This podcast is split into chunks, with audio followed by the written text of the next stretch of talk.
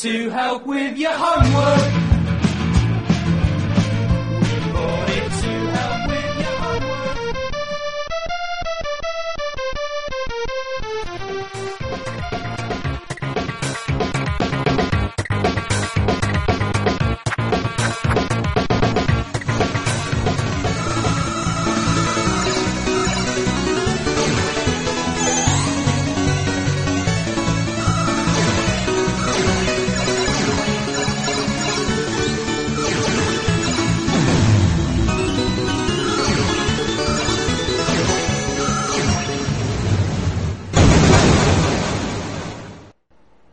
Retrocomputaria, porque velho é o seu PC.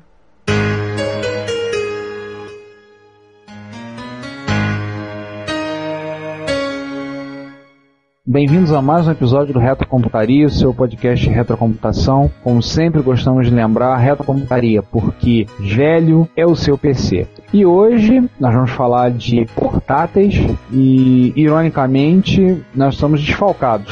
Aqui presente apenas, além de mim, Ricardo Pinheiro, César Cardoso. Bom dia, boa tarde, boa noite. Hoje a equipe está desfalcada, mas não vai ser por isso que vocês não vão ter o podcast sobre portáteis. Pelo contrário, a gente vai se multiplicar em campo para garantir o resultado. Pois é, vamos tentar atacar, defender, levantar a bola, defender, é, agarrar a bola quando for necessário e se preciso a gente vai lá buscar fora. Vamos fazer o papel de gandula. Aliás, Ricardo, já que a gente já falou que hoje o nosso assunto é portáteis, vamos definir o que a gente chama de portátil? É, porque isso é importante, né? É importante deixar claro o que, que é o que a gente considera como microportátil.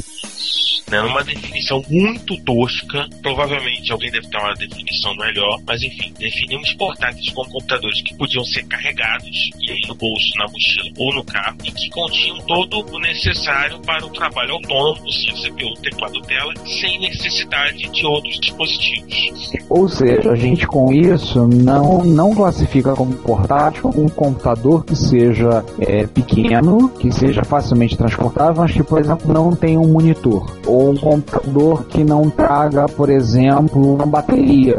Né? Acho que o, o, ele tem dificuldade para funcionar de uma forma autônoma. É, quando a gente fala autônomo, é que você tem um conjunto inteiro. Você não precisa. Você, sim, por exemplo, computadores como o CP500 não entram nessa categoria porque você não consegue carregar. Ele era autônomo, tinha CPU, teclado e tela tudo junto, mas não tinha como você carregar facilmente. É, não dá para você meter debaixo do braço e carregá-lo facilmente. Não é. Ou, na picape.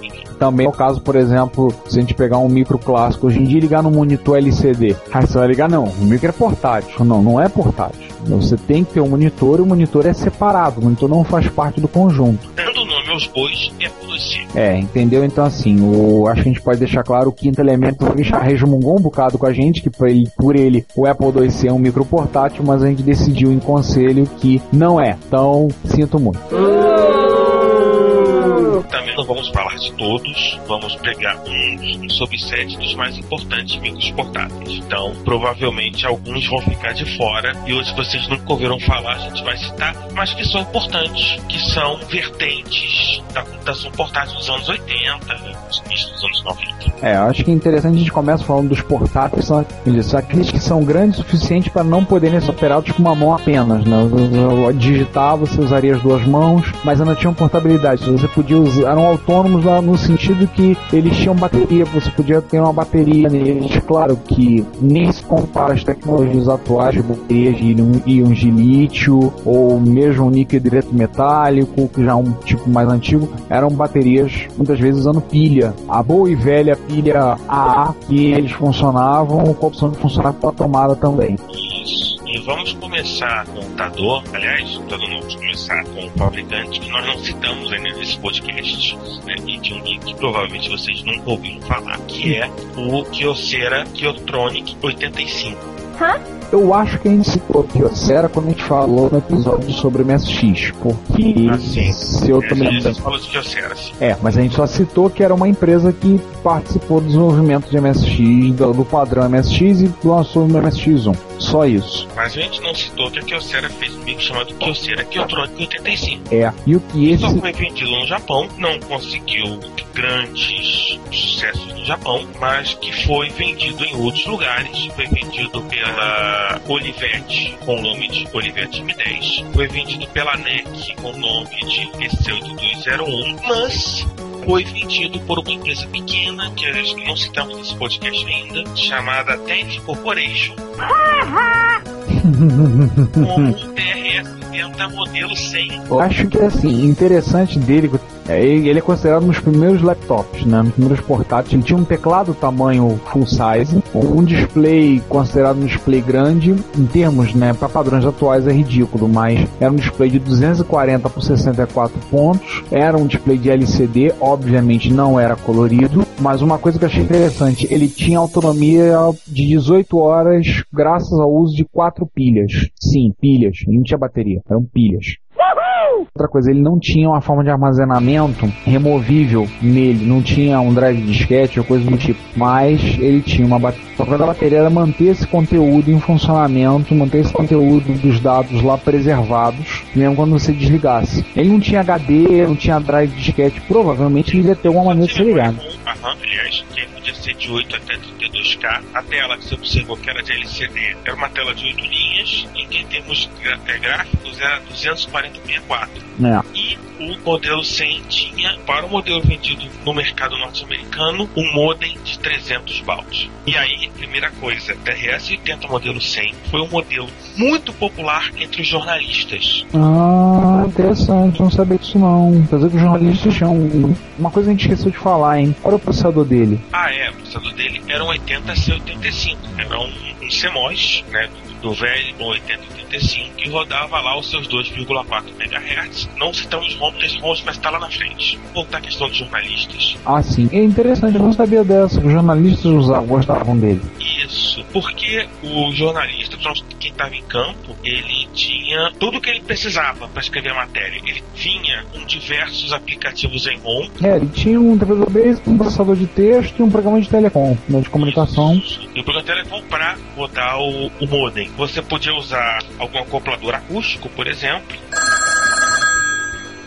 Para quem não sabe o que é isso, acoplador acústico, usava nos idos dos anos 80, você acoplava mesmo Você encaixava o fone, né? Você Isso, encaixava o fone do telefone. O fone, o telefone, só pra lembrar, era aquele telefone antigo. Você, enfim, provavelmente sua- seu pai deve ter guardado em algum lugar desse. Você tirava o, o fone, falava, enfim, tinha um cabinho que ligava os dois, coisa, telefone com fio, ess- essas coisas velhas. E aí você usava desde 100, usava o computador acústico, ou se tivesse Estados Unidos, usava o RJ11, plugava lá e pronto, você mandava, conectava com o computador lá da, da agência, ou do jornal, enfim, qualquer coisa, e mandava a matéria. Não, achei interessante vendo o peso dele. Ele pesava menos de 2 quilos. Então, também não, é- não era, não tinha um impacto muito grande nas costas do jornalista, nas costas da pessoa que estava carregando. Menos de 2 quilos era um peso até assim, digamos assim, razoável. Não cansava muito. E já que a gente falou de ROM, tem um outro detalhe do TRS-80 modelo 100, é que foi o último produto da Microsoft desenvolvido por William Gates III.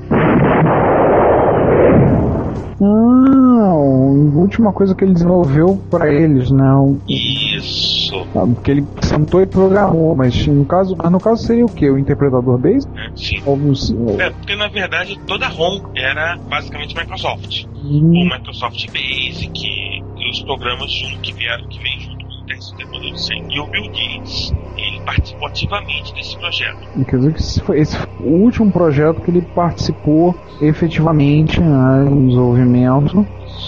computador, Ixi, vamos lembrar, foi Hoje em dia o Bill Gates entende outras coisas, né? Interessante algumas coisas. Diferente do que o Cyocera, ele tinha suporte para você interligar dispositivos externos. Então ele tinha, por exemplo, uma interface que você podia colocá-lo interligado, ligado a um monitor ou uma televisão, e você poderia colocar nele também, obviamente externo, drive de disquete. É, isso é uma coisa quatro micros diferentes. haviam diferenças entre, entre o da NEC, entre o da Olivetti, o da Kyocera e da Radio Shack. Mas na, mas na essência, os quatro eram, era a mesma coisa. A diferença não era tanta. O da Olivetti, em particular, ele tinha, por exemplo, o tela era basculante. Então você podia estar com ele deitado, mas você podia levantar a tela um pouquinho, mover, trabalhar com ele para cima. Ele tinha uma o da, da Olivetti, por exemplo, ele tinha uma porta para impressora, não lembro se algum outro tinha. Então havia algumas diferenças além da questão de cor. Se procurar, alguém tiver muita curiosidade, existe até emuladores deles. Né? O M10 Aliás, é um existe simulador. até hoje uma unidade extremamente ativa, fazendo molding e peças para o TRS-80 modelo 100. Nossa, né? Pega, por exemplo, o Lub100, você observa como a comunidade é extremamente ativa. interessante. hein? Todo, todo tipo de hack e hardware novo. Tem ainda um computador que tem uma aura cult e uma comunidade ainda né, ativa e animada. Muito interessante, muito legal. Né? É bom de ver, é legal ver isso, né? Só que, só que na, tá nativa, né? Desenvolvendo por, por por diversão, mas continuam mexendo da plataforma que eles gostam. Só uma pequena observação. Hum. A Dente lançou o modelo 102, que é um pouquinho mais fino, um pouquinho mais leve, tem uma, uma correção de, de um book, que permitia a troca aleatória da data do calendário, Hum, né, mas não foi assim tão popular quanto o modelo 100 original. não era feito o bug da raiz quadrada dos ZX81, não, né? Não, acho que não. Um outro sucessor do modelo 100 foi o modelo 200. Esse já tem mais uma cara que parece mais um, um laptop, né? Ele já tem uma, ele já abre. Porque o modelo 100, você tem um teclado e logo assim uma tela presa. Esse não, você já tem, de uma certa forma, já parece um notebook como a gente conhece, porque você já abre, a tela fecha sobre o teclado. Ele já vem com 24K de RAM, que é o mínimo. No, no modelo 100, o mínimo era 8. Esse é um pouquinho mais pesado, já pesa um pouquinho mais de 2 kg e o- e o processador é o 80C85A, deve ser uma revisão. Outro detalhe, aliás, dois detalhes. O primeiro é que já incluía o planilha, que era o multiplan, também produto Microsoft, e o modem interno suportava descagem por tom. Hum, então já não tinha que ter. a- Você não, você não era obrigado a colocar o acústico, né? Não, você podia simplesmente usar o, o tom. E quarto, né, dessa linha da Dente é o TRS-80 modelo 600. Isso eu não vi, esse 600 eu não cheguei a ver. O interessante do modelo 600 é que o design um pouco mais refinado em relação ao 200. Na verdade, o tipo, o tipo de design lembra muito a geração de laptops de PC e DOS do início dos anos 90, né, uma parecida. Usava um 8088, Hum, mas, porém, contudo, todavia, entretanto, não era um PC, ele não rodava MS-DOS. é, no o pessoal a gente relaciona a ideia de que tem um processador semelhante ao PC, ele é um PC. Não é necessariamente assim. A gente vê, por exemplo, quando no episódio 3 a gente falou dos micros asiáticos e tem um, um PC, os da NEC, né, os micros da PC da NEC, PC 88, PC 98, usavam processadores de PC e não eram PCs. 85 comum, né? já vinha com uma tela de 80 colunas, já vinha com um, né, um disk drive, aliás, é o processador é um 80C88, não era o 8088, era o CMOS. Né? Vinha com drive de 3,5 já, e vinha com 32K de RAM, expandível até 224. E de novo, todo o software era Microsoft. já tinha, assim, ele continua tendo uma presença forte da Microsoft no seu desenvolvimento. Vinha com Microsoft Microsoft Works. O Works, essa é a primeira versão do Works, né? Essa versão zero Ponto alguma coisa do Works. É, até também acho que era 1.2. Vinha com o Word, vinha com Calendar, vinha com o File, vinha com Telco, né? Que já carregava desde o 100. E o Multiplan. Devia ter algum programa também pra. Tinha um programa pra alarme, eu acho. Tinha, esse negócio desse também já lá. Vamos deixar também no show notes uma FAQ que não acaba hum. sobre o, o tempo. 600. É o outro que tem uma comunidade ativa, né? Pois é, o, o é Helltent 600 tem uma, uma comunidade também extremamente animada. Bacana. E vamos passar pra frente porque. A nossa lista é grande. E agora a gente vai citar uma empresa que provavelmente você acha que só faz impressora, que é a Epson. Todo mundo lembra da Epson por causa da impressora matricial. Aliás, uma curiosidade, se eu me lembro bem, a Epson foi quem criou a impressora matricial e ela desenvolveu a ideia para a Olimpíada de 64, que foi em Tóquio. Posso estar errando a data da Olimpíada, mas Não, não, essa data mesmo, 64? Então tá. Ela desenvolveu impressora matricial para ser usada na Olimpíada de 64. E a gente sempre lembra da Epson com impressora.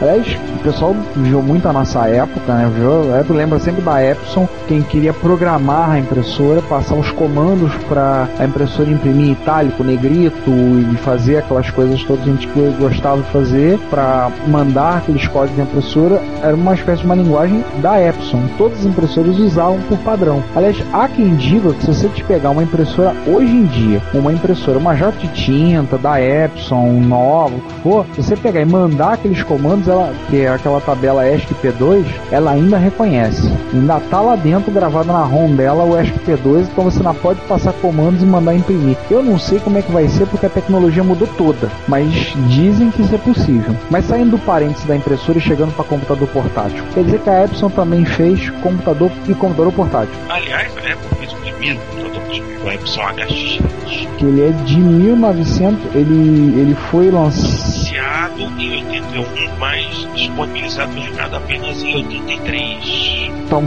contarmos pela data de lança, data de, anúncio, de anúncio, realmente ele é o primeiro. Isso. Não, não era nenhuma novidade, pelo contrário, era o tamanho de uma folha 4. Engraçado que ele é muito parecido com o da Tandy. Vi umas fotos, achei ele muito parecido com o da Tandy. Só que o, a tela é uma comparação da, da Tandy que tinha uma tela larga, a telinha dele era minúscula. É, a tela dele era minúscula porque ele era mais carregado, né? Porque tinha uma impressora interna e tinha um micro, microcassete. Hum, então ele tinha um gravadorzinho, aqueles gravadores. Tinha, tinha, ele tinha um gravadorzinho e tinha uma impressorinha. É impressora interessante, então você podia desacoplar e colocar o gravador caso quisesse, e a impressora se encaixava como? Do lado? Isso. Ficava a impressora do lado esquerdo, a, o LCD e o microcassete do lado direito. Interessante. E aí você tinha uma, um, literalmente um computador de maleta, né? Você podia pegar e encaixava ele todo dentro de uma maleta. Por outro lado, a tela era de 120 por 32. O LCDzinho era bem menor do que no, no, no T de 100. Ele dava 4 linhas de 20 craquetes. É, muito pequeno. Mas tinha um Basic, Microsoft. 16K de RAM expansivo, para 32 e tinha um monitorzinho. Agora, uma coisa que eu achei curiosa, ele tinha dois processadores. Pois é, né? O processador era um Hitachi 6301, dois, só que operava uma frequência de 0,6 MHz, 0,614.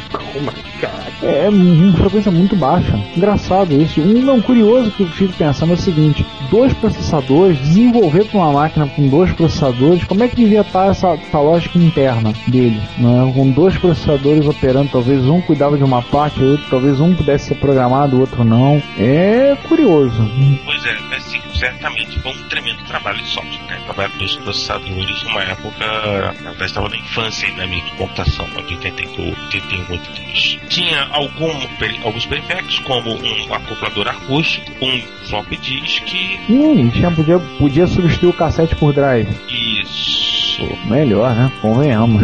Né? Você podia ah, acoplar uma tela de 40 por 24, né? Bonzinho. E a bateria durava aproximadamente 50 horas. Nossa, excelente autonomia, né? Uma máquina. Quem me deram no meu notebook, o meu netbook durasse 50 horas. O meu netbook dura male male em 5. Rapaz, se você tiver um, um smartphone novo e tipo e, e não tomar cuidado, você não consegue aí metade disso. Ah, dorme o meu smartphone todo dia dorme, na, dorme no carregador. É, o meu, meu também, todo santo dia. Que aliás, né, pra quem tem wireless, então já, se, já, já sai da loja sabendo disso. Vai dormir todo dia no bencinho. Mais legal, a Epson ainda tem um sitezinho de suporte técnico ao HX20. Ai, caramba! É isso que eu ia falar, cara, muito legal. A Epson não considera, não, não simplesmente como muitas empresas fizeram, simplesmente ignoram, esquecem o que eles fizeram. Não, a Epson mantém um site de suporte para ele. Você não tá acreditando, então já sabe, show notes tá aí pra isso, Exatamente. beleza? Agora você acredita. Agora que você olhar, você acredita, tá vendo? A gente, a gente não é mentiroso. Tem, tem, é óbvio que também tem alguma coisa que se faz, tem vídeos, mas o mais bacana é que a Epson não esqueceu daquele que é o primeiro portátil, tanto portátil, do notebook ou do laptop, enfim, Então, César, tava conversando, a gente estava conversando outro dia, né, sobre o Retro Challenge, aquele concurso, aquela proposta do pessoal desenvolver coisas para micros clássicos. Vai estar, aliás, nessa sessão de notícias. Exato, vai estar na sessão de notícias agora do episódio 7, a gente tava falando, tinha uma pessoa desenvolvendo uma coisa para um desses portáteis, não era? Da Epson. O, isso, o Will Evans, do Retrobits, tá, tá hackeando em cima do Epson PX8. Hum, O PX8 é o veio depois do PX4, PX8 é de 84. Quanto ao HX20 em termos de design, era muito parecido. Na verdade, deu, inspirou o, o Tandy 100, que era flat nas telas e o, e o LCD. No PX8 já era um pouquinho mais levantado. é, ele já pegar um pouquinho a ideia do Olivetti M10, né? Com o Olivetti M10 a tela levanta. Isso já é um pouquinho mais é, é levantadinho. Já é certamente campo de visão agradece, essas coisas. Com certeza. Do resto, vinha, vinha com 80, 80 e. Não, esse vinha com os 80. Ah, ah tá. sim. Os 80 em CMOS. Nossa senhora. Mas eram os 80. Vinha com os 80 e mais um, um Itachi, velho bom Itachi 6301 pro I.O. Só pra cuidar da parte e saída, né? Isso. Só pra Ele, ele saída. Tive com cassete, né? o cassete- O LCD era maiorzinho. Em comparação ao HX20, né? Se eu não estou errado. Bom, ah, tá. Deixa- Desculpe o leitor, mas a gente tá lerdo aí. A gente tá lerdo, então já sabe, por favor. Se a gente tiver lerdo, não nos esculhambe. Porque eu tava com uma dúvida aqui, achei. Ele tinha. O LCDzinho dele permitia 8 linhas de 80 caracteres, 280, desculpe, 8 CPM. o ICPM. E tinha uma tela gráfica de 480 por 64. Já dá pra fazer alguma coisa, né? Já dá pra rolar uma brincadeira. Já, já. Ele era compatível com o CPM. Os programas precisaram de algumas modificações por causa da te- do, do tamanho da tela. Sim, tinha 8 linhas, Eram 8 linhas, né? Não era as 24 que se esperava. mas já rodava CPM, que era uma coisa interessante pra época, já era marcante. E, e vinha cartuchos, cartuchos com Microsoft Basic, um programa de organização de fichas de nome e endereço, a box, uma, agenda, uma agenda, é uma, uma agendinha, né? é, uma agenda de telefone, né? De telefone, uma planilha e o velho e bom WordStar. Ctrl KB, Ctrl KK. Bom e velho WordStar. É, Viva. por favor, relembrem suas piadas usando trocadas. Lembre-se Mas não principalmente, mandem pra gente, por favor. A gente tá cansado de fazer essas piadas também. lembre-se principalmente do atalho pra você esconder um bloco marcado.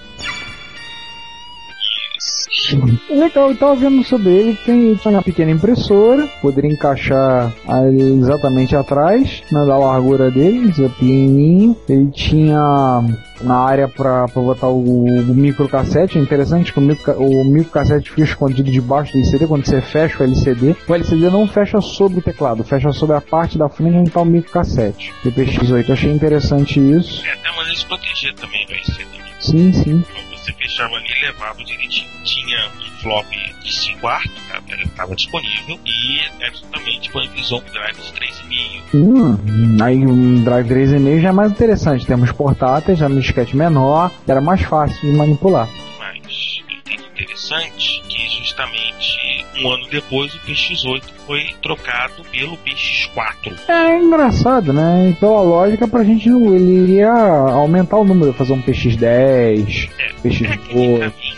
O PX4 era o mais próximo de um sucessor do PX8. Quer ver uma coisa que eu acho muito parecida dele do HX20 que eu vi nas fotos? A cor das teclas do teclado. Do lado, as, as teclas vermelhas, as Era pretas. também muito parecido o PX8. O PX8 também tinha algumas teclas em vermelho bem, bem claras. Tem aquelas teclas de.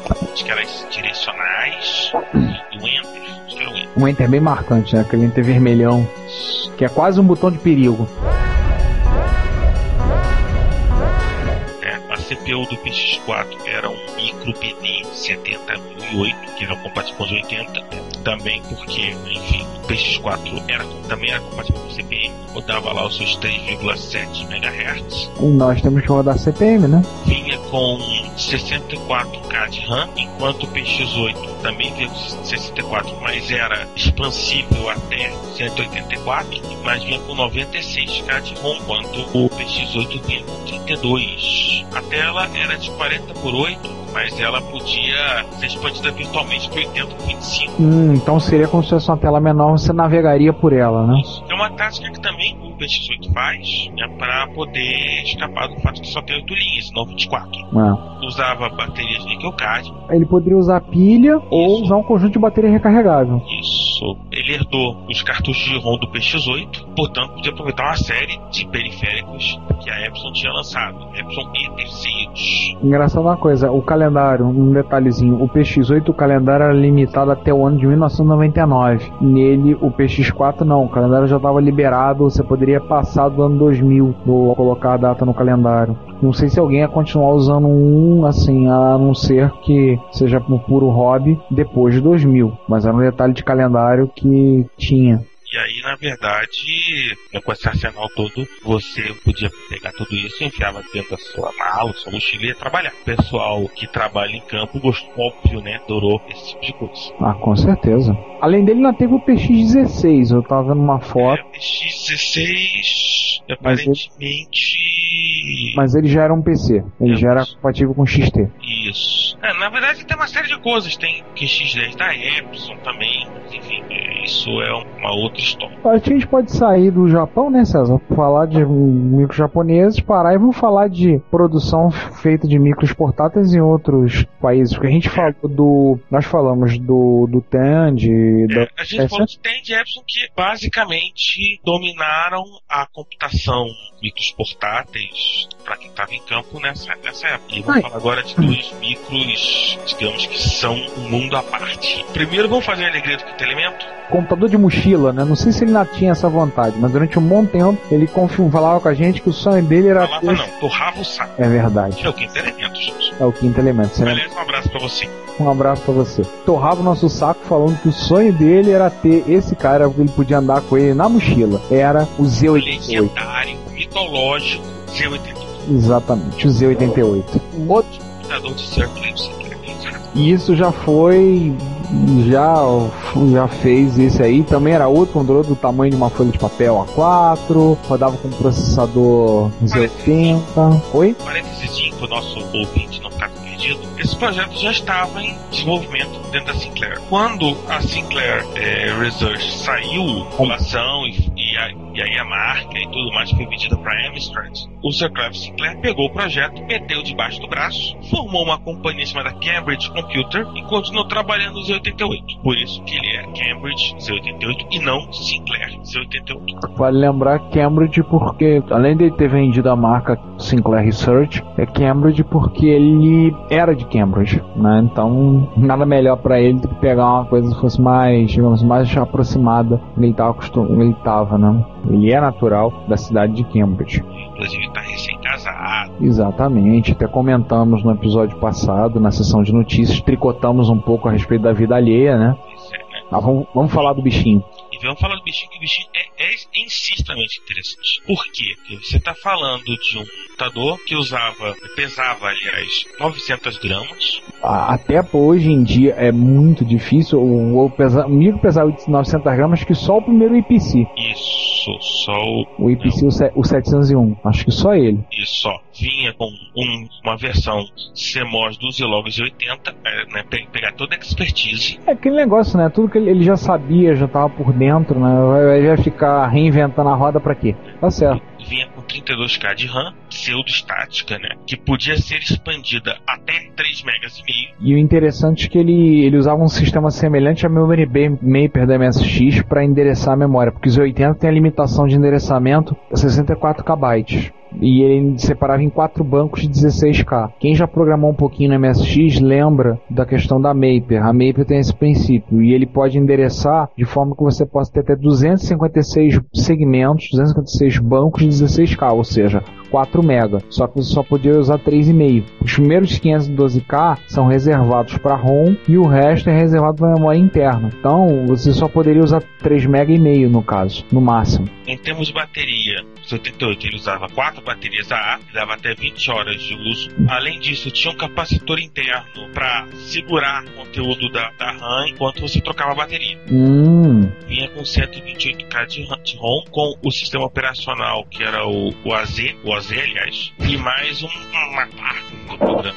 Falava, né, tipo, tinha uma versão do BBC Basic, tinha um, uma suíte de escritório, que era o Pipe Dream, tinha um diário, suíte de escritório, entenda-se, planilha, de, editor de texto e banco de dados. Tinha um, um alarmezinho, uma ferramenta de conversão e um emulador de VT52. Mas, além das coisas do sistema operacional, tipo um gerenciador de arquivos e um programa de transferência de dados para um PC compatível usando cabo serial, velho bom RS232. Hum, O teclado era emborrachado, as teclas emborrachadas, né, com direito a boa barra de espaço, né, você garante que você vai bater na tecla, você vai apertar ela com, de alguma maneira. vai, que mais? Achei legal uma coisa, o teclado dele dizendo que o teclado era bem silencioso. Se você quisesse, você podia li- ligar o clique. Sim, era um clique eletrônico. Ao você digitar, ele fazia o clique apenas para que o usuário tivesse a sensação de estar digitando no teclado. E além disso, vinha com os slots de expansão. Por exemplo, havia no,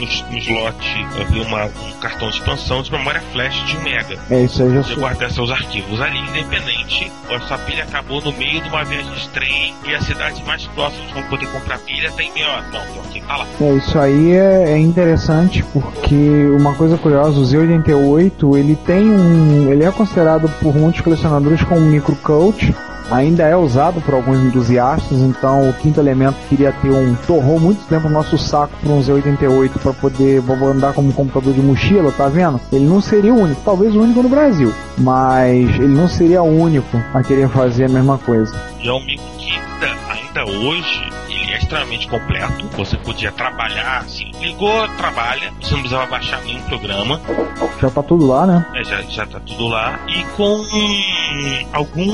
com um outro cartãozinho de memória, você podia ter, ter o seu escritório portátil. Porque só para lembrar, você podia transferir os arquivos do Pipe Dream e co- convertê-los para o formato Rustar ou para o formato Lotus 123. E, e vale uma coisa, César, é bom lembrar o pessoal que muita gente já tá pensando, olhando isso aí, dizendo, ah, mas e notebook? Não tinha? Lembrar o seguinte, notebook PC, na época, ele era um trambolho sem mais tamanho, era um muito grande e muito pesado, era um equipamento pesando 4, 5 quilos, não tinha tela colorida, LCD colorido é uma coisa mais recente, então você tinha várias coisas, tinha vários impedimentos, você transportar aquele notebook grandão, né, que não era notebook, para mostrar aquele laptop transportável para cima e para baixo, era uma coisa muito complicada. Então, para isso aí que entra esse nicho de mercado que aparece espaço, por exemplo, para o Z88, que era um computador pequeno, era uma, uma arquitetura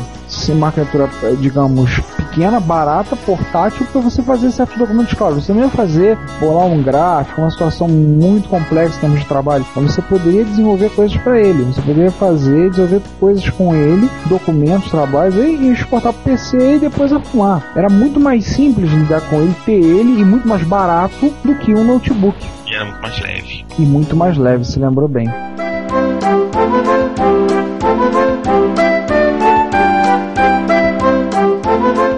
Começando mais uma sessão de notícias aqui do podcast. Tem algumas notícias interessantes pra gente comentar, né, César? Pois é, Ricardo. Primeiro, um abraço para quem está nos ouvindo, né? Bom dia, boa tarde, boa noite. Ah, é verdade. Deixa eu deixar de ser mal educado. Gente, bom que vocês estão ouvindo a gente. Legal. E a gente começa né, pelo VM02, VM02. uma VM Java para Apple II. Oh yeah. Isso é muito interessante, né? Uma, uma VM de Java, uma máquina virtual Java. Acho que todo mundo que está ouvindo sabe o que, que é. Acho que não precisa trazer maiores explicações sobre o conceito da linguagem Java, a ideia, o que é uma máquina virtual Java, né? Basicamente é quando você vai e executa o programa dentro, aquela coisa toda que vocês já sabem. Tem rodando no celular de vocês, tem rodando no computador, corre o risco de estar rodando no, no forno de micro-ondas e coisas assim desse tipo. Certamente Touch Blu-ray e talvez em um futuro muito próximo na televisão. Mas o interessante desse aqui é porque é, ele é um projeto de código aberto, tanto que ele está hospedado no SourceForge e o que desenvolvido por eles, o que foi desenvolvido é uma máquina virtual Java para Apple II, ou seja, um que é um micro, tá lá roda lá execução de permite execução direta de, de arquivos de classe Java em uma máquina de 64K, 8 bits, processador de 1 MHz. Ou seja, estão mostrando para começo de conversa que o negócio é viável. Isso funciona funciona. Engraçado que anos atrás tinha uma pessoa que tinha conversado comigo, um desenvolvedor para MSX, infelizmente ele não está mais tão envolvido, que tinha achado uma máquina virtual Java para o HC11, que é um processador que eu não me lembro o fabricante agora. Você lembra qual é, César? O HC11? Acho que era 65HC11, eu não sei. Eu, eu acho que ele era, da, ele era da MOS, não tenho certeza. Vou ficar devendo essa. Mas eu lembro que ele tinha falado comigo, Esse falou. HC11, que- né? Ó, Uma coisa assim, ele tinha comentado comigo. 68. Enfim. 68, devia ser 68 HC11. Era um processador muito usado para estudo. Hoje em dia ninguém desenvolve. É, 68 HC11 eu sei que é Motorola. Então é esse. Motorola É. barra Freescale, né? Hoje em dia. Sim, sim. Hoje em dia é Fisqueiro. Desse mesmo. E ele tinha comentado que tinha, um, tinha uma máquina virtual Java pro HC11 e ele estava querendo fazer engenharia reversa dessa máquina virtual para poder desenvolver uma máquina virtual Java para MSX. E até brinquei com ele que iam batizar a máquina virtual de Krakatoa, né? O inferno de Java. Infelizmente ele não está mais tão envolvido, não está podendo estar participando do desenvolvimento para o MSX. Mas agora com essa máquina virtual Java para Apple II, quem tiver acesso ao código fonte, claro, não é uma tarefa, digamos assim, trivial, tarefa pesada, mas é menos complicado do que fazer uma, uma engenharia reversa numa máquina virtual fechada, porque essa é open source, essa o código está disponível, está lá hospedado no SourceForge. Então, enfim, uma questão aí agora é palhar e, e rodar só por dois. Eu imagino que isso deve ficar bem bacaninha num, num mais rápido, né? Sei lá, 2E. Né? Ou então portar, se alguém tiver sucesso, eh, sei lá, experiência e puder ajudar o projeto, então melhor ainda. Com certeza. E é um, é um projeto, é uma ideia interessantíssima, né? Rodar Java numa máquina considerada clássica é, é uma coisa interessante, muito interessante. Então outra coisa, parece um- uma torre agora, é impressão minha ou não? Não é uma torre não, o que, que é? Ah, você tá falando o quê? Do Apple Crate? Isso, parece o um Apple- prédio de. Parece um edifício, né? São várias placas, acho que são 16 placas que estão montadas. A gente começa essas notícias falando de Apple, né? A gente falou da, acabamos de falar da máquina virtual Java, estamos falando desse projeto do Apple Crate, que foi inicialmente um projeto que o sujeito fez pegando oito placas de Apple II, interligando elas com o objetivo de fazer o que? Desenvolvimento de experimentos em processamento paralelo. Então, o link, quando vocês olharem o link, tá no show notes falando da Apple Crate 2, vocês vão ver logo de cara, vão encontrar aquela, aquele prédio de placas, como disse o César, aquele é o Apple Crate 2. O 1 tinha 8 placas, e esse, se não me engano, tá com 16, tá com 17 placas. Isso, É um- ele fala aqui, o Apple Crate 2 é formado de 17 placas-mãe do Apple IIe e 15 dessas placas foram compradas no, na- no mesmo leilão de eBay em que ele comprou as 8 placas de Apple IIe normais, que está sendo Enhanced agora. Não. Ele comprou as 8 placas de Apple IIe normais do Apple Crate 1, digamos assim, e 15 das 17 placas de Apple IIe Enhanced do Apple Crate 2.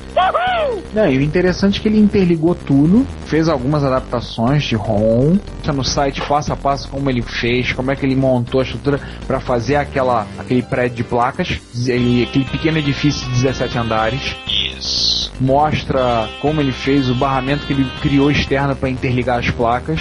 Botou que as placas são alimentadas por uma fonte de PC e o consumo médio da placa é 4,2 watts, ou seja, todo o conjunto consome algo em torno de 70 watts. E a temperatura diz que garante que não vai estar contribuindo para o aquecimento global quando ela entra em funcionamento.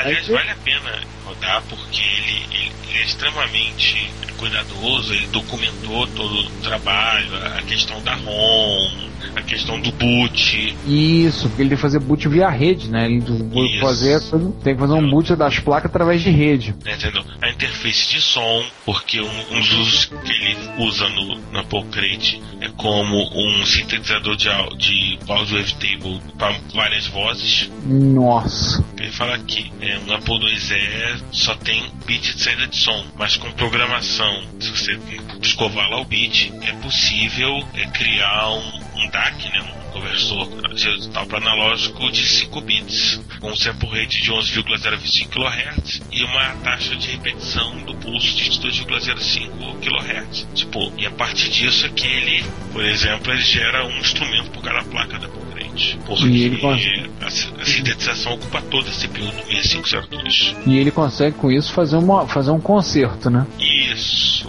Inclusive de When I'm 64.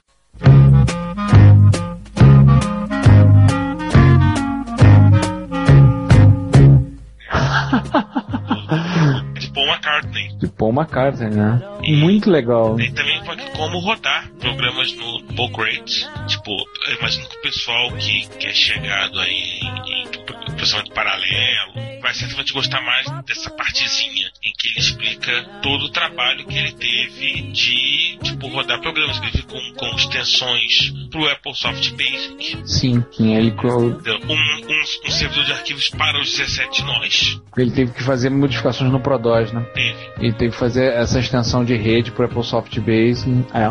vale a pena ver, mesmo, mesmo que você se boie na maionese em processamento paralelo, programação paralela, e de- desenho de máquinas paralelas, vale a pena ver, mesmo que você ache que tem ali o prédio de 17 placas. É interessante. Anos atrás eu tinha comentado com o pessoal na lista MSX falando sobre uma solução semelhante, mas mais simples, já usando MSX com drive de 3,5, fazendo a comunicação pela porta do joystick. Eu lembro que eu comentei isso, falei a respeito disso, falei, até comentaram, ah, acho que é viável. Aí a gente não passou de uma ideia, de uma conversa, né? E é interessante que o cara pegou o Apple II e fez. Da mesma forma fez. Mais interessante ainda porque ele não usou disquete, não usou da interface, não. Ele usou as próprias placas, ele desenvolveu um conjunto de soluções para poder fazer, pra poder fazer a máquina paralela dele. E é muito bacana, gente. Quem tiver a oportunidade, veja, não deixe de passar. Não é só olhar as fotos, leia, que é muito curioso, muito, muito bacana o que ele fez. Ah, né? Nossa, temos um ponto acadêmico agora de pauta, né? Um ponto acadêmico, exatamente. Tá pensando que retrocomputação também é cultura, também é uma questão acadêmica também. Que marcou Reu- Reunanen, que, que participou de grupos MSX, o Live Story, Bandwagon. Ele fez uma tese acadêmica sobre a Democine. Pô, maneiro, porque, pra quem não sabe, é, o Live Store e o, o grupo que a gente participou, que era o Live Store, qual era o outro? Que eu esqueci. O Bandwagon. Bandwagon. Eles eram mais grupos de Aliás, é Bandwagon, desculpa. É, Bandwagon. Esses dois grupos eram mais desenvolvimento de demos. Eles faziam mais demonstração. Que, aliás, é um assunto futuro nosso. Tá na nossa lista. Antes que alguém fale lá, vem esses caras de novo prometer coisa.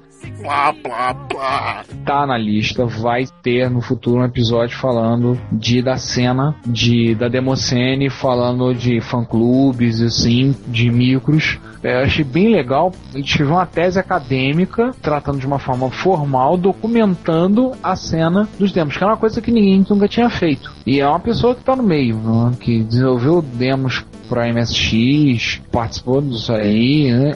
Alguns comentários dizem que ele foca muito mais na cena do Amiga e na cena do PC. Ele fala pouco do MSX. Alguns reclamam que ele devia eles deviam falar um pouco mais do MSX. Mas tem vários comentários lá no msx.org a respeito, pessoal comentando questões a respeito do, do assunto. É, alguns falando que ele errou alguns pontos, ele falando que, que ele comentou que o pessoal vendia os demos, outros, ah, não vendia, mas tem gente comentando que vendia, né, disquete, não sei o que, eles comentando, trazendo alguns fatos. Mas é interessante, o arquivo não é pequeno. né? O PDF do arquivo acho que tem mais de 100 páginas. Se alguém se animar a ler, uma tese, né? Que eles chamam de licenciatura, que é algo que fica entre o mestrado e o doutorado, que é uma coisa que tem na Finlândia e na Suécia.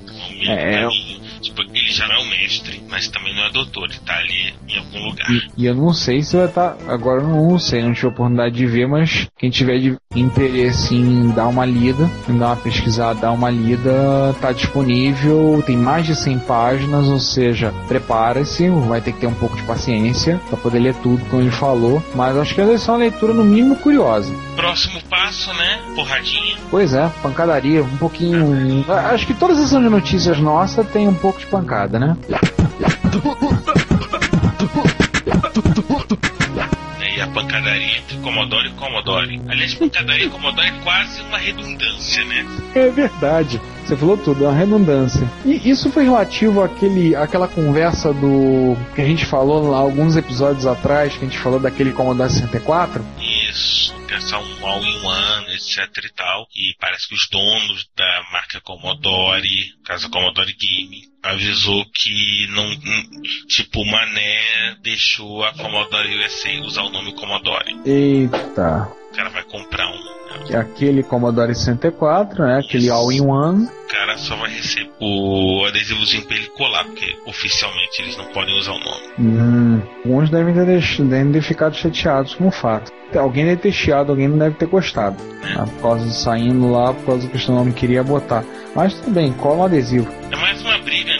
Mais uma briga. E é interessante o que o, o comentário do pessoal do Engedger falou que estou mandando adesivos, você não, não gostou, não- se você, você nos desculpa, nós vamos pegar alguns adesivos, alguns decalques da Silicon Graphics e vamos colar no nosso laptop da Toshiba. Vamos colar e vamos dizer com isso que nós temos um, uma um notebook Silicon Graphics. Pois é. Aquela coisa, né? O nome nesse caso não quer dizer nada. Tem mais é, o 1541 Ultimate Project, Ai, caramba! Pá, isso é legal. para quem tem aí o, o seu Commodore 64, o 128 e outros da família. Isso é uma alegria pro João e pro quinto elemento, né? Ele tem um Commodore 128. que você agora pode ter um 1541, né, o famoso disco dos, dos Commodore, que tem boa utilidade para calço de porta, para peso de papel, que ele é grande, pesado e esquisito e com uma eletrônica bizarra. E o João vive tentando consertar o dele.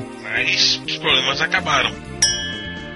Porque 1541 permite que você use coisas mais modernas. Ele, ele tem toda a eletrônica tal. O Commodore vê realmente aquilo é um 1541, mas em vez de estar usando drive ou coisas do gênero, você usa um. Caso do Ultimate 1, um SD um MMC para guardar as imagens de disco, ou no caso do Ultimate 2, um micro SD ou um pendrive USB. Isso é muito menos pesado. Ah, infinitamente. E uma coisa curiosa, o João sempre comentou comigo do Commodore 64 a respeito do 1541, por conta da lógica dele de processamento, que por ele ser quase um micro, é, algumas proteções, alguns hacks específicos do Commodore 64 tiravam proveito do processador que estava embutido no 1541. Ele dizia que por isso era muito difícil criar uma emulação ou criar um, um drive para o Commodore 64 que usasse, em vez de usar disquete, usasse cartão de memória. Pelo que eu estou vendo aqui, né, pelo que eu vejo nesse site, parece que foi viável. Dessa vez fizeram. Se eu entendi corretamente, a, a jogada dele foi emular X-Links, e eu vi aqui na foto tem claramente um X-Links bem grande, bem visível, toda a eletrônica do 1541. É, e aí acho que resolve esse problema, né? Resolve o problema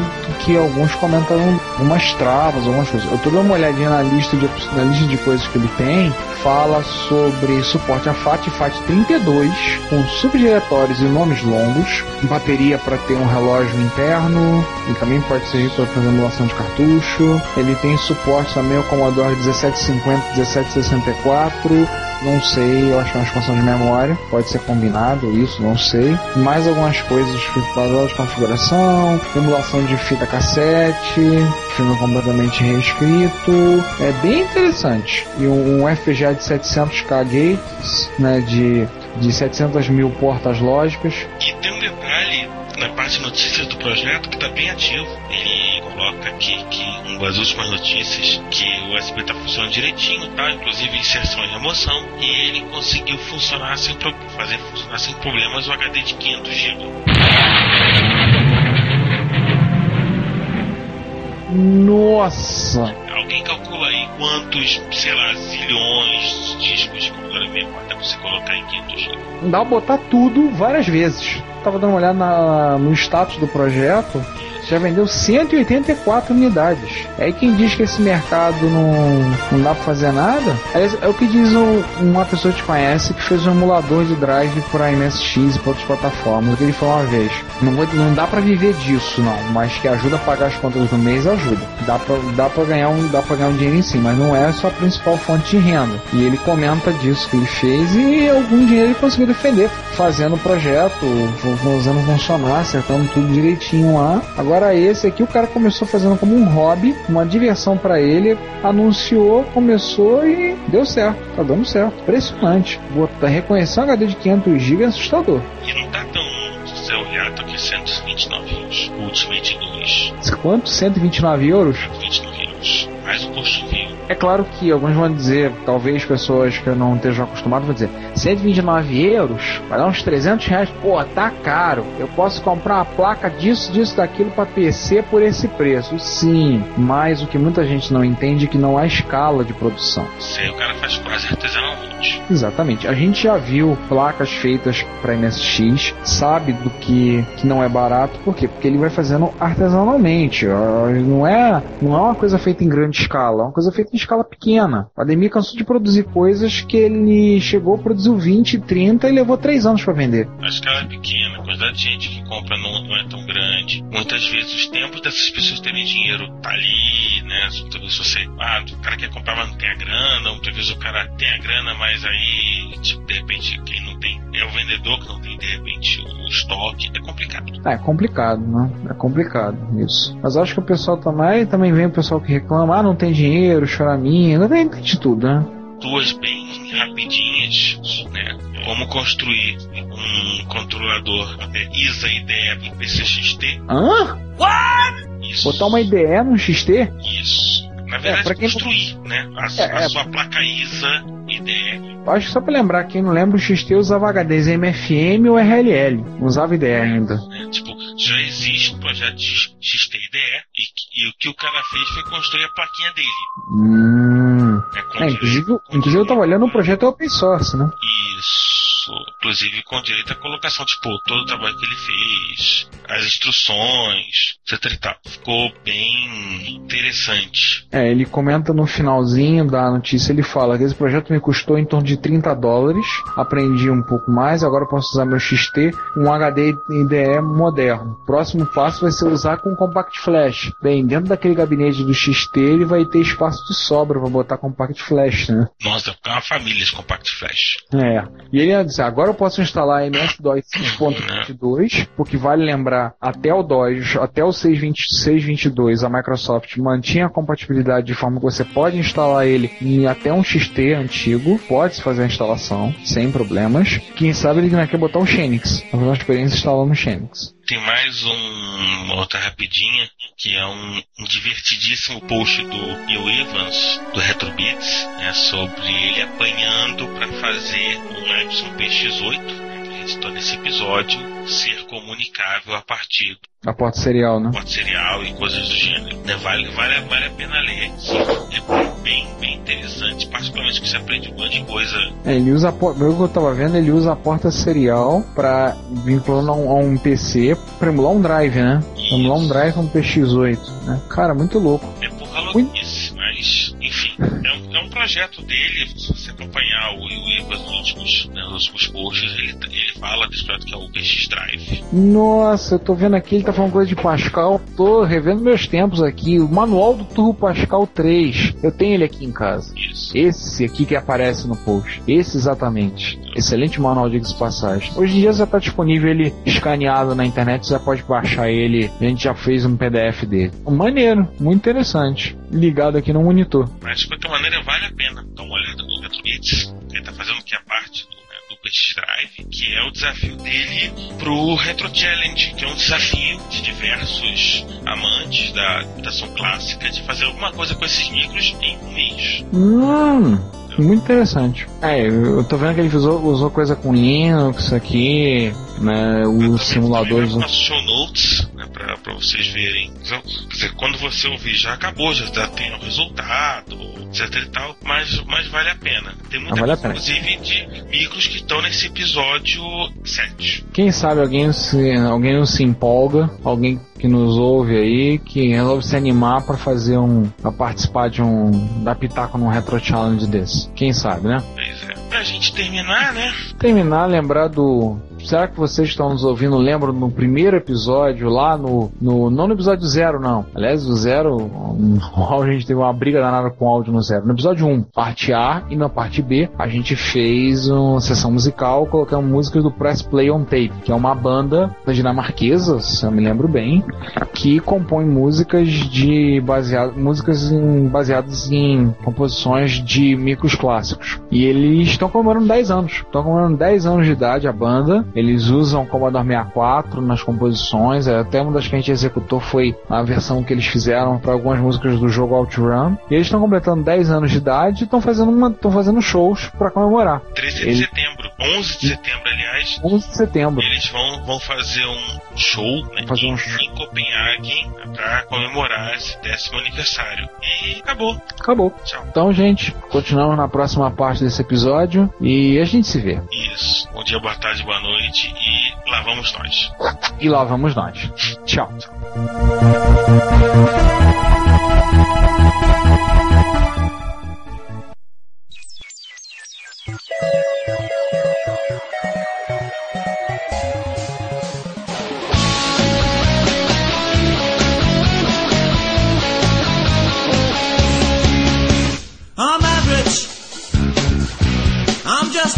Average guy who need each average day. I'm average. I live my average life in my average way.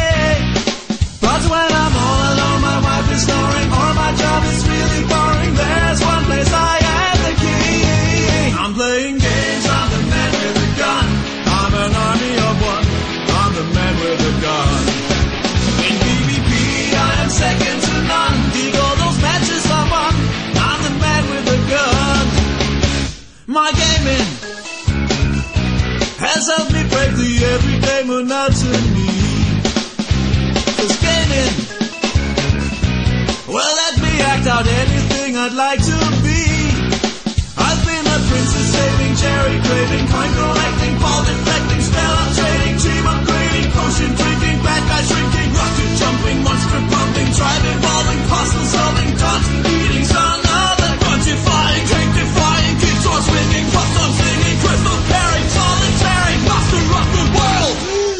playing games, I'm the man with a gun.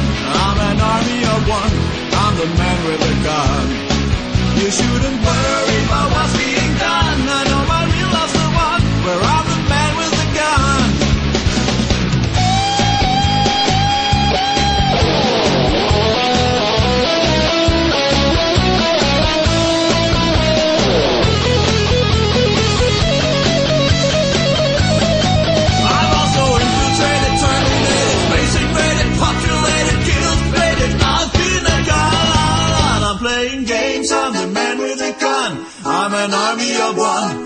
a man with a gun.